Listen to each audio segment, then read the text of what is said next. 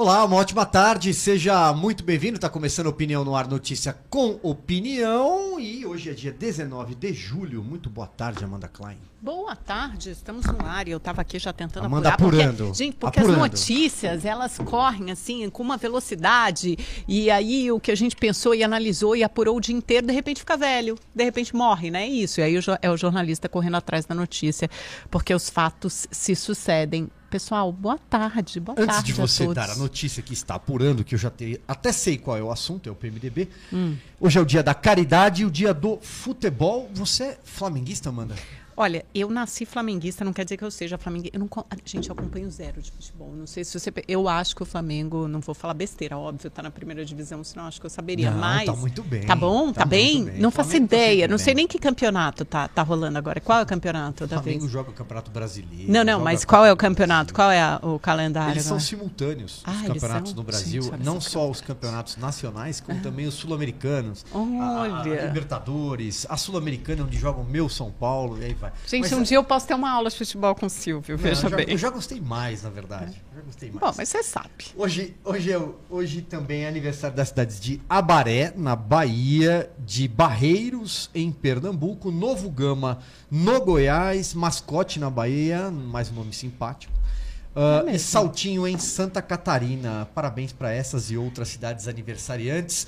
Lembrando, Amanda, que a gente tem um WhatsApp para quem quiser fazer esse podcast com a gente, é o 11 99395 4071. Não esquece de colocar o nome da cidade, da onde você está mandando mensagens, pode participar, pode mandar sugestões de pauta, assuntos, por que não? Vamos começar com o primeiro deles. Hoje é dia de PMDB. PMDB. Você é, da época do, você é da época do PMDB, né? Exatamente. Eu também. E MDB, como, como era conhecido antigamente, era o Manda Brasa. Era, o Manda apelido, Brasa. era o apelido do partido. Bom, o PMDB reuniu aí os seus caciques. Aliás, falar caciques e PMDB é quase, né? Só Um tem sinônimo, cacique é. nesse partido, né?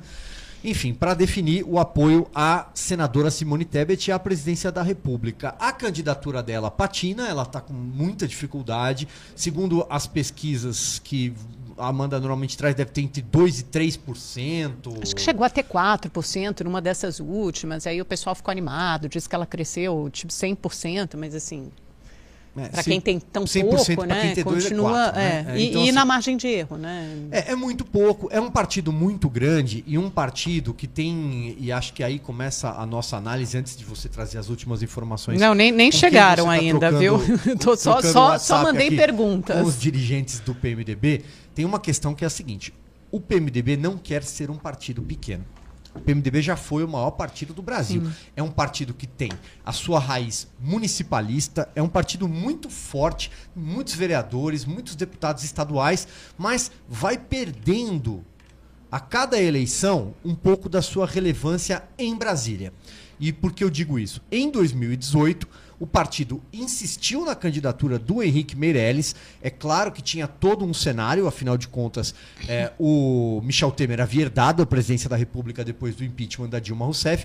Então era importante marcar uma posição, ter um candidato à presidência. O Henrique Meirelles é, é um nome que agrada muito o mercado, é, é, agrada o empresariado, é uma figura séria. Foi, inclusive, é, participou do- dos próprios governos do PT, né, do governo Lula, lá no comecinho. Mas o PMDB saiu daquela eleição com 34 deputados federais. É muito pouco. Para um partido que já foi o maior do Brasil, como eu disse, 34 ou 37? Não, dessa 34, última. hoje tem 37 Ah, tá bom. Por causa É. da janela. por entendi. causa da janela. Então, assim, é muito pouco para um partido desse tamanho, dessa estatura. E aí é que mora. Mas tem uma bancada problema. importante no Senado Senado, tem, né? É tem. a Vamos maior, é a maior bancada É a no maior- Senado e é um partido É municipalista. a maior, tem é a 20 maior, prefeitos. é, como eu falei, municipalista e a maior bancada do Senado ali, cabeça ombreando com o PSD do Sim. Kassab. O Kassab fez todo esse esforço para formar uma maioria no Senado. A gente já chega no Senado. Em relação à Câmara, é, esses 34, 37 é, deputados fazem com que o partido não consiga a presidência de muitas comissões importantes, faz com que o partido, na hora da negociação de projetos, especialmente as PECs, aqueles partidos que. é, aquele- aqueles projetos que precisam de quórum qualificado, não tenha tanta força de negociação. E lembrando que o próprio Michel Temer foi presidente da Câmara dos Deputados. Né? Uhum. Então, assim, é, o Michel Temer ele tem essa, esse perfil parlamentarista, esse, ele tem esse DNA. Né? Então, é muito importante fazer bancada. E para fazer bancada, o que, que o deputado precisa lá na sua base? Sim. Dizer se é Lula ou se é Bolsonaro. É difícil explicar para o eleitor dele que ele é Simone Tebet. Quem? Simone quem? Com todo respeito à senadora, uhum. eu acho que ela é uma boa senadora, acho que ela fez um bom mandato. Ela tem estirpe, né? Ela é filha do Rams Tebet, que foi presidente do Senado. Né? Então, mas Simone Tebet, não. O deputado tem dificuldade para levar o nome de A ou B, Lula ou Bolsonaro. E aí, essa rebelião interna partindo do Nordeste é por quê? Porque é claro que o Nordeste ligado é Lula, ao PMDB né? é Lula. É Lula. É o Renan Calheiros, gente. É o é, Renan Calheiros. É, é no Norte o Eduardo Braga, que já foi governador do Amazonas. Então, assim, tem, tem toda essa característica. Né? É, e, e, aí, só para a gente voltar atrás um pouquinho, para a gente explicar para o telespectador, até porque esse é nosso comentário no Rede TV News logo mais, né, Silvia, a partir das sete e meia da noite, que é o seguinte, é, o que está acontecendo? Está acontecendo um movimento no MDB que muitos já davam como um movimento velho. Ah, os diretórios do Nordeste, lembra que teve aquele almoço lá na, com o Eunício Oliveira, né, na casa do Eunício, em Brasília, recebendo o ex-presidente Lula faz alguns meses. Esses diretórios já apontavam, é, é, um, já sinalizavam o apoio a Lula. O que mudou? Justamente a entrada do Eduardo Braga, que vai ser candidato a governador pelo Amazonas no MDB, o apoio de Eduardo Braga a Lula. Lá atrás, o Eduardo Braga, inclusive, chegou a flertar com o Bolsonaro. Ele foi líder do MDB no Senado. Então, ele é um quadro importante também, mas agora ele declarou apoio a Lula. Na semana passada teve com Lula e em São Paulo estiveram todos juntos ontem e declararam o apoio de 11 ou 12 diretórios, né? É, é, eles me disseram hoje, outro pessoal que participou desse encontro falou: ah, o Eduardo Braga não sabe fazer conta, não são 11, são 12 diretórios. E com a participação de gente importante do MDB de outros estados, até do Sul e do Sudeste, por exemplo, Rio de Janeiro, é, Espírito Santo, né? Então, quer dizer, que esse movimento poderia ganhar uma proporção maior esse é um lado, né, que são os caciques, como você colocou, do norte e do nordeste, estão é, é, forçando essa operação de abandono à candidatura da Simone Tebet, indo justamente nessa direção que você apontou, Silvio. Qual seja, eu preciso ter uma candidatura que seja competitiva, até porque o MDB pode não ter um candidato forte à presidência da República, mas tem candidatos importantes em vários estados, tanto a governador como ao Senado. Então, esses candidatos, eles precisam estar no palanque de candidaturas presidenciais fortes, na visão desses caciques do Norte e do Nordeste, no palanque do ex-presidente Lula. Aí eles perguntam o seguinte, mas a Simone alavanca, ela traz votos, ela faz com que a gente ganhe votos? Não, inclusive pode fazer com que a gente perca. Então, é, é uma coisa de pragmatismo político, de sobrevivência, está no DNA da política. Por isso, a candidatura de Simone Tebet, agora às vésperas da Convenção Nacional, corre risco de cristianização, né, que é um termo na política que define basicamente um abandono do político, né, quando o próprio partido abandona o político. Isso pode acontecer no MDB. Qual a novidade? Hoje, esse grupo de caciques do Norte e do Nordeste esteve com o ex-presidente Michel Temer, que é um aliado muito próximo ao Baleia Rossi, porque a candidatura da Simone ela foi toda construída pelo presidente Baleia Rossi, numa tentativa justamente de mudar a identidade, de mudar a imagem do MDB, para que não seja só um partido é, tido como fisiológico, para que seja um partido com algum tipo de é, identidade programática, com programa de governo, rejuvenescer as lideranças do MDB, por isso assumiu uma candidatura feminina e de um quadro jovem, mas também com experiência política como da Simone Tebet. Isso tudo foi construído principalmente com os diretórios do Sul e do Sudeste, que na composição total dos diretórios representam a maioria, porque a maioria das prefeituras do MDB está aqui, principalmente no Sul. No Rio Grande do Sul tem muita, muita prefeitura MDB. Só que esse movimento está sofrendo um ataque dos franco-atiradores do norte e do nordeste que tiveram com Temer. Eu estava contando para o Silvio que eu acabei de ver uma entrevista ao vivo do Michel Temer na CNN falando isso, olha, é, esse pessoal do MDB, esse, o Eduardo Braga, ele estava ao lado do Eduardo Braga nessa entrevista, que é o candidato ao Amazonas, ele falou o seguinte: olha, esse pessoal veio aqui com pleito, nós nem discutimos apoios e candidaturas, rifar ou não a Simone. Isso não foi discutido nessa reunião. O que se debateu? Eles me pediram para que a convenção, que está marcada para o dia, 17, dia 27, ou seja, semana que vem, 27 de julho, para referendar a, a, a candidatura Simone, oficializar, seja presencial e não remota, como está programado, e eventualmente a data seja adiada. E o Michel Temer disse: vou conversar com Baleia Rossi. Ele disse isso publicamente. Então, esse movimento está tendo alguma ressonância. Eu não sei se a candidatura da Simone subiu ou não no telhado, mas já informaram também que a senadora, que está no Mato Grosso do Sul, é seu estado, pegou um voo e está vindo para São Paulo. Onde estão quem? Michel Temer e Baleia Rossi, que é o presidente da legenda. Ou seja, vai rolar muita conversa daqui é, nos próximos dias. que suba no telhado, não dá para saber, a gente não tem bola de cristal, mas é possível. E, e, tem um outro dado importante quando a gente fala sobre o tamanho da bancada para a Câmara dos Deputados. É, é, com base na bancada eleita que, uhum. se, que se decide o tamanho da fatia do fundo partidário que o partido é, terá nos próximos quatro anos. Não é pouca coisa.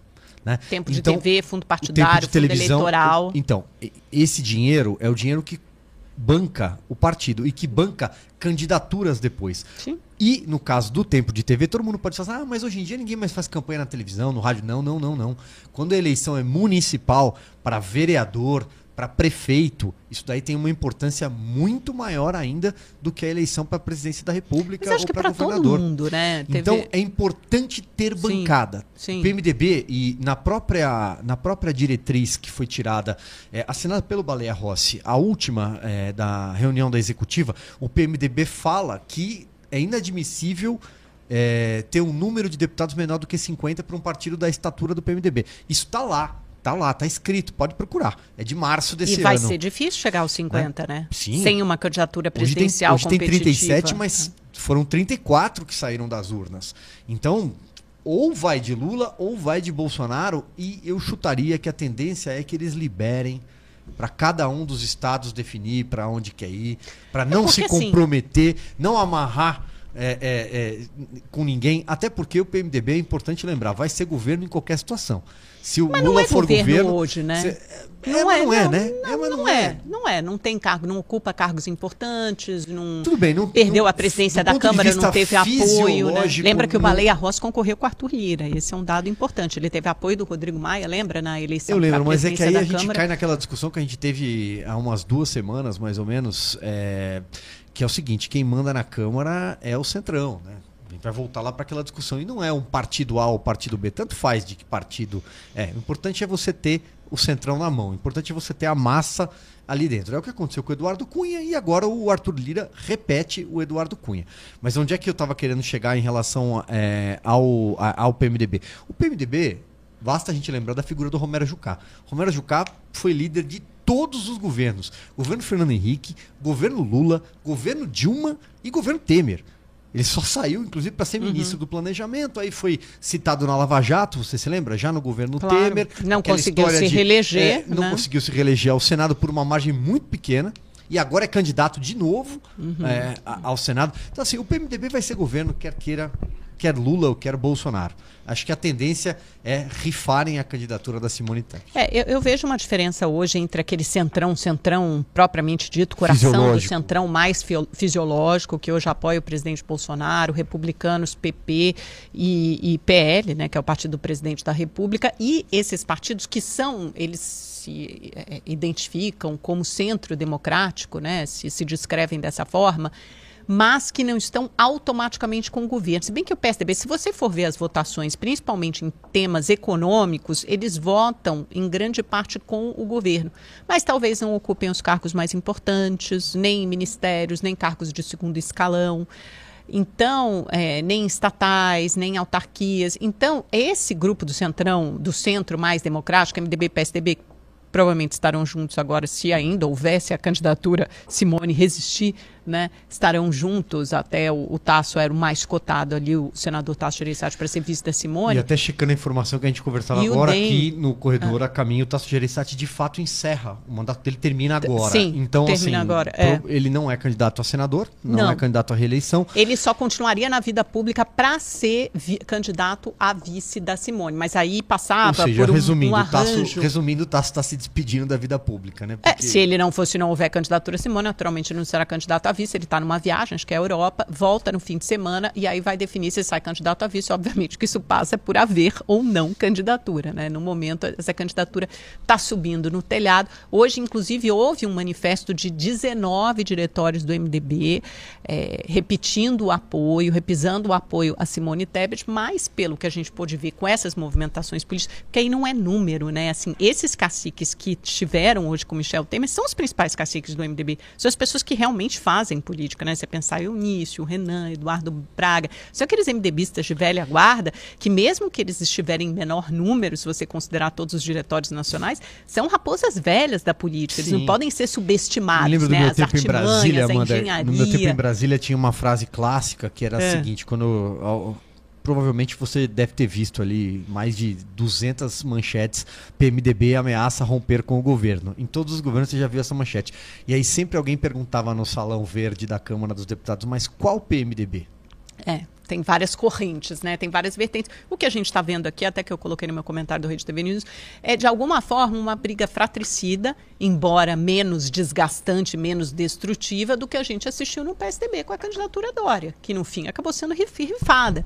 Então a gente pode estar tá vendo o MDB seguindo o mesmo caminho. Chega uma hora que essa briga se torna pública, porque você tem correntes diferentes no mesmo partido. Então no PSDB era corrente, a gente vai com a candidatura própria ou a gente referenda outra candidatura do dito dito centro democrático. Aí eles preferiram ir de Simone.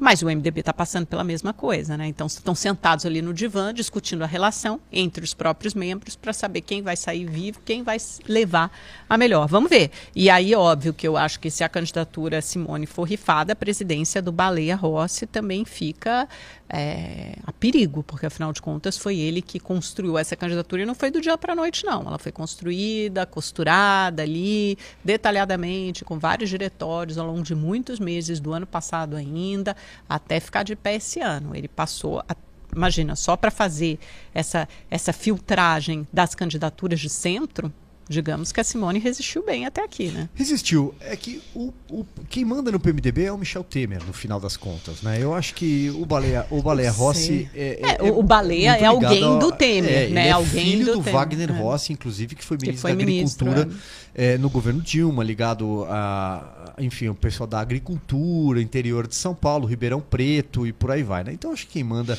no Vamos final ver. das contas, é o Michel Temer. É sempre interessante ver, ver essas artimanhas.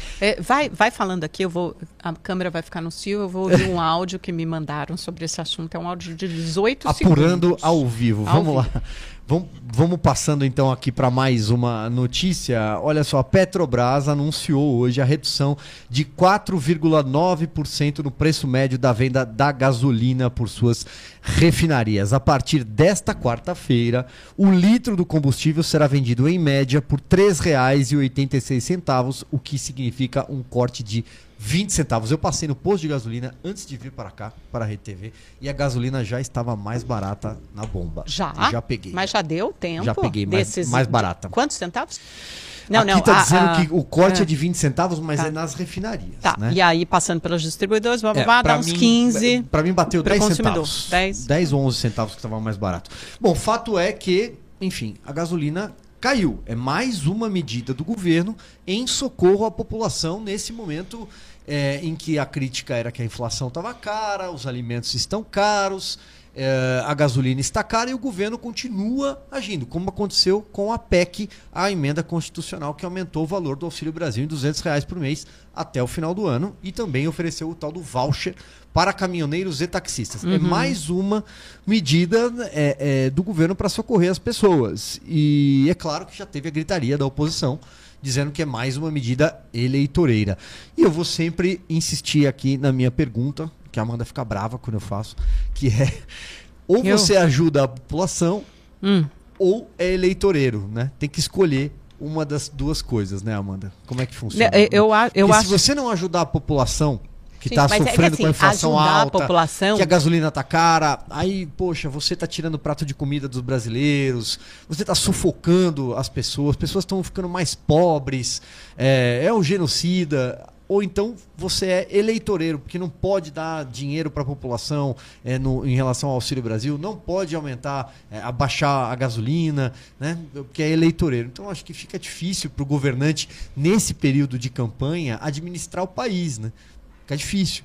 É, é só seguir as leis, né? Se a gente flexibilizar todas as leis para tentar lançar mão de medidas que são sim eleitoreiras, porque naturalmente elas beneficiam um dos candidatos, no caso o governante de plantão, o presidente Jair Bolsonaro, então é por isso que elas têm um caráter eleitoreiro. Mas não vou. Bom, é, é lógico que essa medida tem também, mas eu vou. Não, não é nem que eu discorde dela. Só vou citar aqui antes o Pablo Albiero de Cuti, Jane Albiero, que perguntam o seguinte: é exatamente o assunto sobre o qual estamos debatendo. Boa tarde, gostaria de saber sobre como a redução de valores da Petrobras Petrobras, irá ser para o presidente nesse ano eleitoral. Aí eu fui atrás até, gente, de uma é, de um, uma fonte que, que entende bem do setor para saber se, se tem espaço para isso, né? Porque a primeira pergunta, eu acho que tem que ser uma pergunta muito técnica, muito objetiva. Dá, tá na hora de reduzir o preço do petróleo, né? Porque eu já lembro de ter visto na semana passada que houve uma redução importante, mas olha como as coisas são irônicas e muitas vezes elas são inconsistentes, Silvio. Qual foi o argumento para lançar a mão do estado de emergência na PEC eleitoral, que você vai chamar de PEC das bondades? O preço dos combustíveis, lembra? Por que estamos decretando estado de emergência? Guerra na Ucrânia, preço dos combustíveis subiu no telhado, um nível astronômico, bababá, está atrapalhando a população, por isso precisamos de um pacote para aumentar os benefícios do Auxílio Brasil e da voucher para caminhoneiro e taxista. Ah, tá bom. Mas e agora? Como é que fica isso? Se a Petrobras está reduzindo o preço, ou bem a gente tem um estado de emergência por causa da alta no preço dos combustíveis, ou bem a gente está reduzindo o preço de gasolina, porque as duas coisas são incompatíveis, concorda? Pois é, são. Por isso mesmo é que é uma medida eleitoreira. Quando eu falo que é um estado de emergência inexistente, ou talvez seja o contrário, é, vivamos, vivemos num estado de emergência permanente, porque a população brasileira permanentemente vive num estado de profunda desigualdade social e sim temos pessoas é, que passam fome, né? Então quando saímos do mapa da fome, maravilha, mas desde que voltamos para o mapa da fome, então estamos num estado de emergência permanente. Ou ele é inexistente ou ele é permanente, como queiram. Mas, a, a, do ponto de vista técnico, tem espaço? Eu perguntei para uma fonte, ela me disse o seguinte: acho que tem espaço.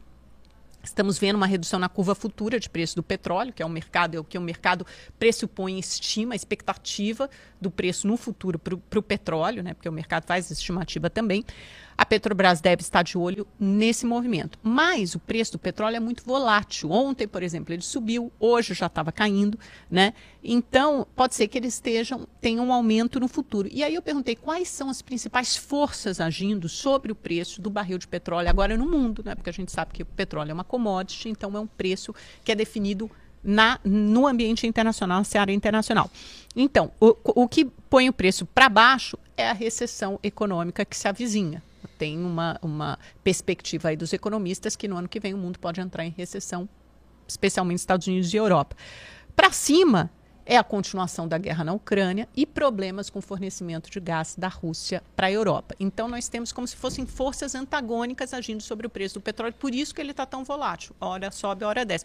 Porque hora os, os economistas ficam mais animados, ah, é, essa possibilidade de recessão se atenuou e tal, aí o preço do petróleo sobe.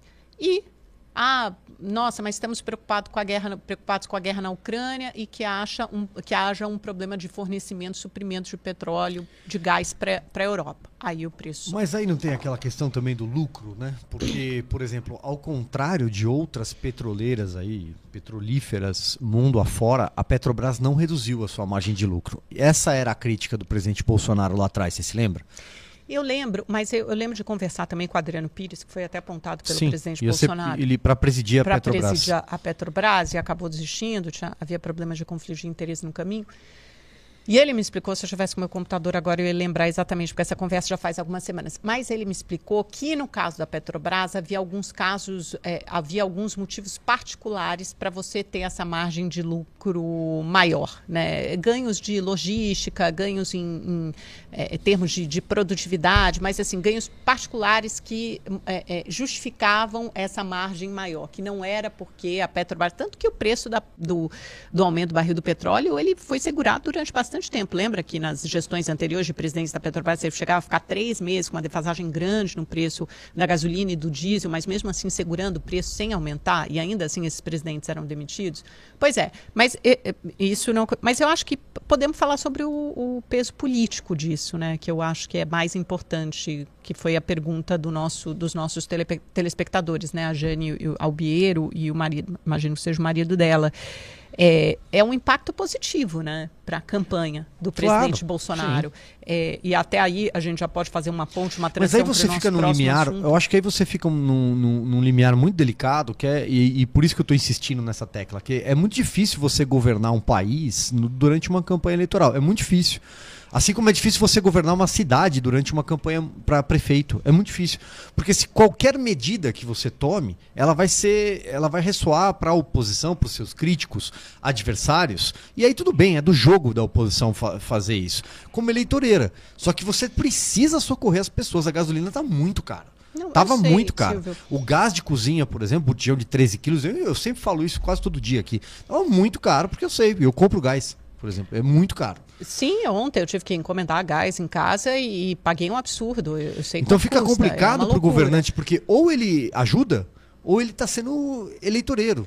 Eu, não, eu, acho que você, você tem que seguir a lei. a lei. Existe uma legislação para isso. Não é tão difícil governar o país em, em, em ano eleitoral se você seguir a lei e, e, principalmente se alguns movimentos, por exemplo, é que nem eu falei no meu comentário no Rede TV News semana passada. A fome ela não foi, ela não surgiu agora. Ela já existia no ano passado. Então, se você tem um, um governo atento aos problemas sociais, mas é que é, até a proposta de PEC foi mudando muito rapidamente. Você lembra que a proposta anterior da PEC era você fazer com que os estados zerassem o ICMS sobre combustíveis e você compensar os estados que zerassem. Então, além de você reduzir para 17%, né, para uma mínima, você ainda ia ter uma compensação futura para os estados que aceitassem zerar, que era visto como uma pressão sobre os estados. E de repente, do dia para a noite, essa PEC mudou totalmente para você dar um dinheiro diretamente no bolso do consumidor. Por quê? Qual foi a argumenta, qual foi, obviamente, o raciocínio eleitoral, estratégico, político em cima disso? Vai ter um efeito muito maior sobre o eleitor se ele ganhar 200 reais a mais de auxílio, se ele for um caminhoneiro ganhar um voucher, um taxista e ganhar uma ajuda. Então é esse o raciocínio estratégico político. E até conversando com apoiadores do presidente Bolsonaro, o que, que eles acham? Eles acham que isso vai ter um efeito nas pesquisas e não só os eleitores, do, os apoiadores do Bolsonaro, inclusive a oposição acha que o Bolsonaro vai se recuperar nas pesquisas porque ele vai colher os frutos positivos de uma série de notícias positivas no fronte econômico. E a gente já vem falando aqui sobre, sobre isso nos últimos Sim. dias, né? A gente pode até enumerar uma queda do desemprego, houve uma queda mesmo importante, abaixo dos dois dígitos, que é simbólico. O que mais? Me ajuda aqui. Sim, Combustível. É a maior, é a maior redução do, do no, no, índice de desemprego pré-Dilma, né? É uma, Volta para aquele nível mais ou menos de 2016. Os, combustíveis né? baixaram, a inflação tem uma, uma possibilidade de melhora para os próximos meses. De deflação meses. em julho. Então, por causa dessa queda dos preços exatamente. dos combustíveis, você pode ter inclusive Vai ter uma redução. um indicador negativo Isso. em julho. Exatamente. Vamos lá. As contas públicas estão em dia, o superávit está aí. A nossa balança comercial está em dia. É, mas né? isso fala pouco para o eleitor, né? A gente está pensando assim na massa das pessoas. Elas não vão se pautar por isso. A conta de luz, a conta de luz está mais barata. Sim, isso sim. O botijão de gás está mais barato. É, porque você vai ter um auxílio, não é nem que ele está mais barato, acho que você tem um auxílio maior, não, né? O botijão continua é, bem caro, é, mas você vai é, ter um auxílio cento, que antes era referente à metade reais, então. e agora vai ser o valor integral do, é, do é preço do botijão. Isso. E aí tá bom. Então, e a tem, conta de luz, né? Saiu daquela gás, tal luz, faixa emergencial, lembra? A vermelha. Isso. Né? Então, assim, tá. Então você tem gás, tem luz, você tem desemprego menor, você tem preço dos combustíveis menor, você Pessoas vai vão comer ter, mais e melhor. Você tem uma inflação menor, você tem auxílio maior. Ou seja, você tem uma série de notícias positivas você e não estou negando. Cesta, não, você tem uma o cesta governo de foi inteligente aí, né? politicamente. Né? Você tem, você tem uma de... cesta de notícias boas, algumas dessas das PECs burlando a, algumas leis, tanto a lei eleitoral quanto o teto de gastos, mas enfim, já fizemos essa discussão, mas o fato é esse. E é por isso que o governo quer se beneficiar politicamente. E aí entra no rol de, nessa cesta de notícias positivas essa queda do preço da bomba de gasolina. Não é nem dos outros, não serve para diesel, nem para gás, mas serve para gasolina. Então é mais uma notícia boa e é isso. Tem quantos dias? 75? 75 no pra placar eleição, da dona primeiro Carmen. turno, no placar da Carmen. Gente, 75? se essa conta estiver errada, se vocês briguem com a Carmen, tá? É. É, mas você tem uma cesta de notícias boas e o governo quer colher esses frutos. Eles acham que será possível, em 75 dias, colher esses frutos para chegar muito próximo ao Lula. É isso. E por falar em 75 dias, vamos lá ao um dos assuntos que tem deixado os nervos à flor da pele por aí. Uhum. O presidente do. Tô lendo aqui a notícia que saiu agora há pouco. Presidente do Supremo Tribunal Federal, ministro Luiz Fux, repudiou os questionamentos sobre a segurança das urnas eletrônicas no Brasil. A manifestação ocorreu durante videoconferência com o presidente do TSE em exercício, é o ministro Edson Fachin, e um dia depois do presidente Bolsonaro reiterar críticas ao TSE. Num evento ontem, com mais de 40 embaixadores, Bolsonaro manifestou preocupação sobre a apuração dos votos nas eleições de outubro e, em nota divulgada pelo STF, Fux e Faquin, abre aspas, estou reproduzindo, conversaram sobre os recentes ataques ao Poder Judiciário e ao Poder Eleitoral brasileiro. Eu vou ler aqui mais um trecho, uh, seguindo entre aspas. A Faquin, o ministro Fux, reiterou confiança total na rigidez do processo eleitoral e na integridade dos juízes que compõem o TSE, informa o STF. Em nome do STF, o ministro Fux repudiou que há cerca de 70 dias das eleições, são 75, como lembramos agora, haja tentativa de se colocar em xeque mediante a comunidade internacional o processo eleitoral e as urnas eletrônicas. Amanda Klein. Pois é, eu estou lendo uma notícia aqui no UOL que já tem. Estou é, reproduzindo a nota oficial, tá? São, uhum. Tudo isso que eu falei foi entre aspas. Procurador de todos os estados de DF pedem que PGR investigue Bolsonaro, né? Aí você já tem oposição entrando com ações, pedidos de investigação tanto no STF Aí seria o, o, Aras é que precisaria fazer essa denúncia naturalmente. E hoje mais cedo já tem informação de bastidor dizendo de alguns jornalistas, a Carolina Brígida, eu vi a coluna dela no UOL dizendo que o Aras não vê motivo para é, é, que isso não ensejaria uma denúncia contra o presidente da República. E você já tem notícia também um pedido no TSE da oposição, até me mandaram aqui a representação, representação eleitoral no TSE contra o senhor Jair Bolsonaro e o PL por propaganda antecipada, irregular e vedada. Porque aí, nesse, nessa nessa, nesse contexto de, de eleição, né, de período eleitoral, a, tem que recorrer mesmo ao TSE. O TSE que pode dar uma punição, porque no STF é isso. O Aras é um escudo, uma blindagem eterna ao presidente Bolsonaro. Então você tem pedido o seguinte: e são é uma três. questão de fórum também, né? Já que a gente tem o TSE no Brasil, que é, eu sempre gosto de usar a expressão aqui, até em tom de ironia, que é uma jabuticaba brasileira num, num tribunal que custa bilhões, 10 bilhões de reais por ano, justamente para decidir questões eleitorais. Então é preciso minimamente tentar separá-los, o TSE do STF, apesar de a cúpula do TSE ser formada por três ministros do STF. Olha, né? hoje eu vejo então, o TSE eu acho com que cada vez mais recorrer a algum lugar é a justiça eleitoral, porque Sim. quanto mais se judicializar tudo, vai ficando mais complicado. É a justiça eleitoral mesmo. Então, os pedidos são três: condenação do pré-candidato por propaganda irregular, condenação do PL, que é o partido Bolsonaro, a divulgar errata, desmentindo os termos das declarações do seu pré-candidato sobre urnas eletrônicas, e três, condenação do PL a perder tempo de sua propaganda eleitoral equivalente ao gasto pelo pré-candidato na divulgação de ataques e informações inverídicas sobre as urnas eletrônicas. O tempo perdido deverá ser utilizado para a reafirmação da credibilidade das urnas e do sistema eleitoral brasileiro.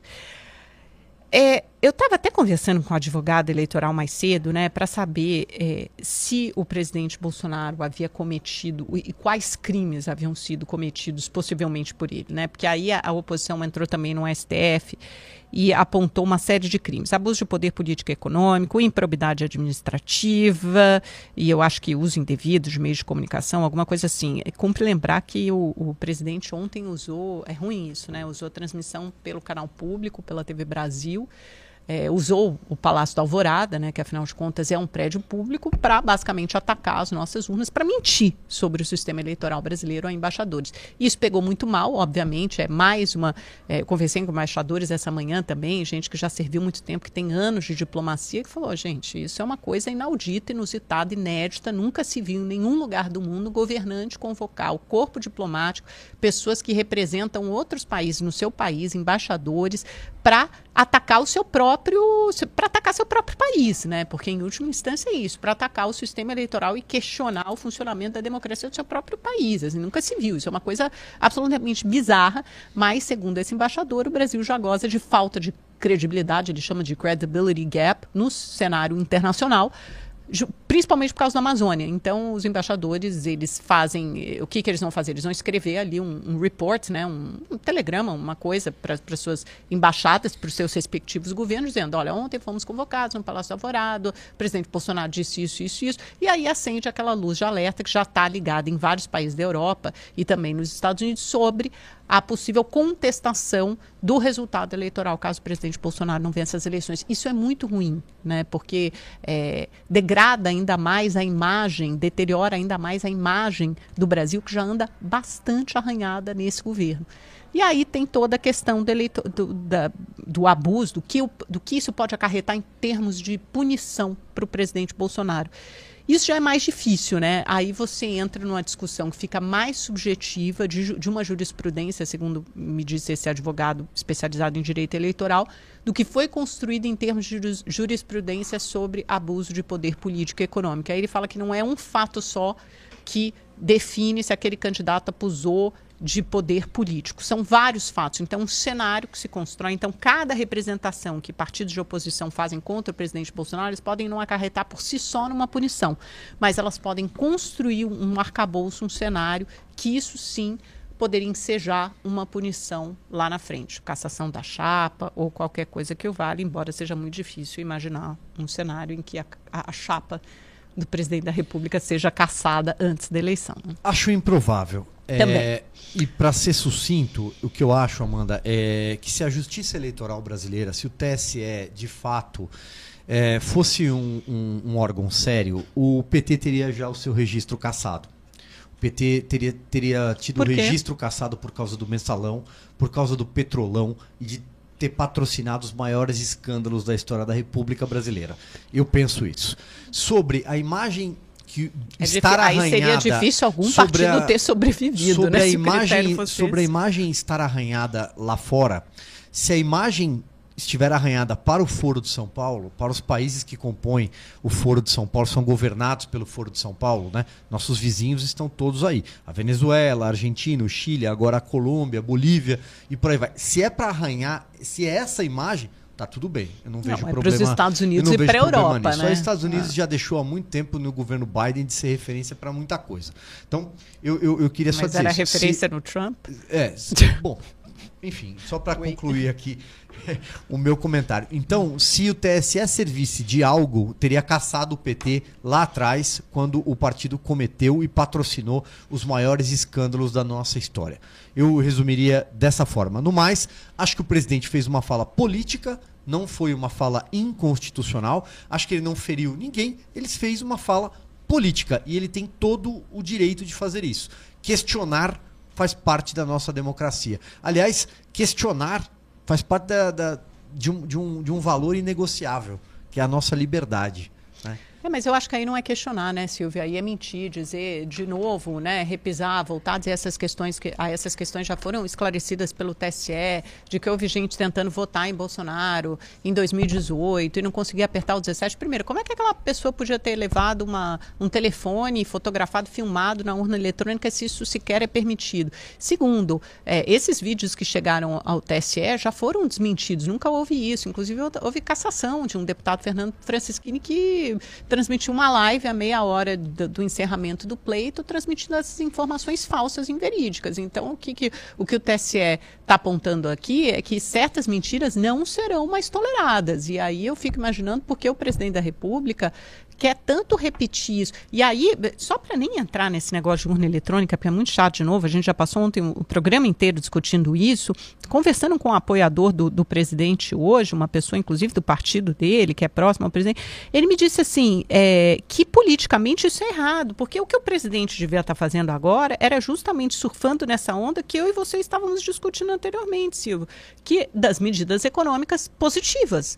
Né? Quer dizer, desse, desse respiro que o Brasil vai ter na economia nos próximos meses, e é isso que vai trazer voto para o presidente. Falar mal de urna eletrônica, dizer que o sistema não funciona, mentir sobre urna, isso não vai trazer voto. Isso é pregar para convertido. Ele já tem o voto de quem acredita nisso. Ele precisa agora alargar e, e né, rumo ao centro. E aí, o que, que ele precisa fazer? Precisa vender o governo dele.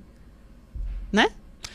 Enfim, eu acho que tudo. Não, politicamente, você concorda que não, seria. É claro que, que é um ativo seria... eleitoral, é óbvio que sim, mas não, mas que seria a melhor estratégia. que a gente estava tendo agora há pouco de que é difícil você governar um país e ser candidato ao mesmo não, tempo, tudo bem. independentemente do cargo. É mas se, você, se você já vai ter você um vai refresco... dar munição para a oposição o tempo inteiro dizer que você está sendo eleitoreiro quando você está governando o país, você está ajudando as pessoas, está colocando comida no prato, você está baixando a gasolina porque é caro, porque é, a gasolina inclusive é fundamental para nossa produção, para a máquina agrícola e por aí vai. Então fica então, difícil, é isso. né? Mas fica é, difícil. isso que, mas é isso que ou é que eleitoreiro ou é o genocida. É aquilo que eu falo. Bom, As duas é... coisas ninguém entende. Mas se é eleitoreiro, Mas é uma discussão então que vai andar em círculo. Que sirva... A gente vai ficar andando em círculo, entendeu? Não, que Sobre urnas eletrônicas, você conhece minha opinião e todo mundo conhece minha opinião.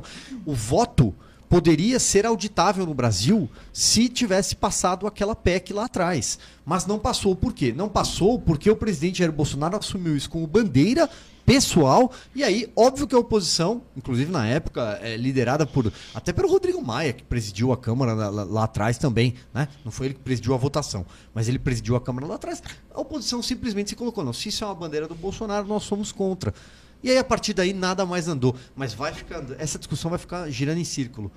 Ainda bem que faltam só 75 dias. Mas vira a página, né, gente? O pior é se passarem 75 dias e a gente ainda continuar, porque isso é muito grave. Ontem o que se anunciou, você, você fez assim, você montou um, um roteiro para o golpe. Né? Você está sinalizando calma, que pode. Não, você está sinalizando que vai haver uma contestação nas urnas. Ontem, o que ele deixou claro, em alto e bom som, Fala inclusive para o cenário internacional, se ele não tiver golpe, é só porque ele não vai ter apoio das Forças Armadas, mas que ele vai contestar ah, o resultado das eleições, eu acho que isso está muito claro. Que ele não vai aceitar se ele for derrotado, isso está muito claro. mas Para mim ficou muito claro. aí é- o mas- que vai resultar é a partir tá, daí vou- são outros 500. Mas aí é que tá. Se ele for derrotado, quem disse que ele vai ser derrotado? Por isso que eu falei, se ele for. de- Não acho que. que- Não, não tem nada dado aqui. Veja, não tem nada dado. Eu acho que o Então Bolsonaro não dá pode. fazer futurologia. Claro que entendeu? não. Mas, Ué, mas você só tem, basicamente, alguns cenários, né? Um dos candidatos que estão colocados vai ganhar, certo? Então, a gente tem que, se a gente for contemplar todos os cenários, é lógico que um desses cenários, aliás, que pode perfeitamente acontecer, é o Bolsonaro ganhar. Então, se o Bolsonaro ganhar, ok. Agora, se o Lula ganhar, que também é outro cenário que hoje é o mais provável, não quer dizer que vai ser daqui a 75 dias, mas hoje é, se a eleição fosse hoje, o cenário mais que que é o provável é a mais vitória do provável? Lula, porque todas as pesquisas apontam assim, inclusive as pesquisas internas do, do Jair Bolsonaro. Se o Lula ganhasse hoje, o Bolsonaro, o que ele está dizendo é, ó, não vou aceitar. Vou contestar esse resultado porque eu não acredito nas urnas eletrônicas. Foi isso que ele disse. É, eu O não entendi assim, eu não- eu não ouvi essa frase. acontecer- Eu não ouvi essa frase é, dele. é o que ele está não falando. ele ó, essa não é frase. auditável, esse sistema não funciona. Para bom entendedor, meia palavra baixa. É, ele está construindo esse roteiro. Né? Dia após dia, ele está construindo esse roteiro. O que vai acontecer a partir daí, não sabemos. Se vai haver uma insurreição civil, uma inquietação, algum tipo de manifestação violenta, não sabemos. 7 de Não, setembro não, pode não, começar não, a demonstrar isso. Ninguém quer, ninguém quer nada. Não, eu não violento, quero de isso. Eu nenhum. certamente não quero isso. E nem, e, e nem eu acho que o jogo tá jogado desse jeito, como as pesquisas dizem, até porque eu não acredito Eu nelas. também não Mas, acho enfim. que o jogo está jogado, Silvio, entenda. né? Eu acho que qualquer coisa pode acontecer. E é isso que eu estou dizendo. Mais um dos cenários é o Lula ganhar. E se o Lula ganhar, o Bolsonaro está dizendo que não vai aceitar. É isso. Só isso. São 18 horas já? É Já, isso? Acabou? rápido. Passou rápido hoje, né? 17h57. Amanhã a gente volta, pessoal, às 5h15. Vambora, Amanda. Vamos. Beijo, pessoal. Até amanhã.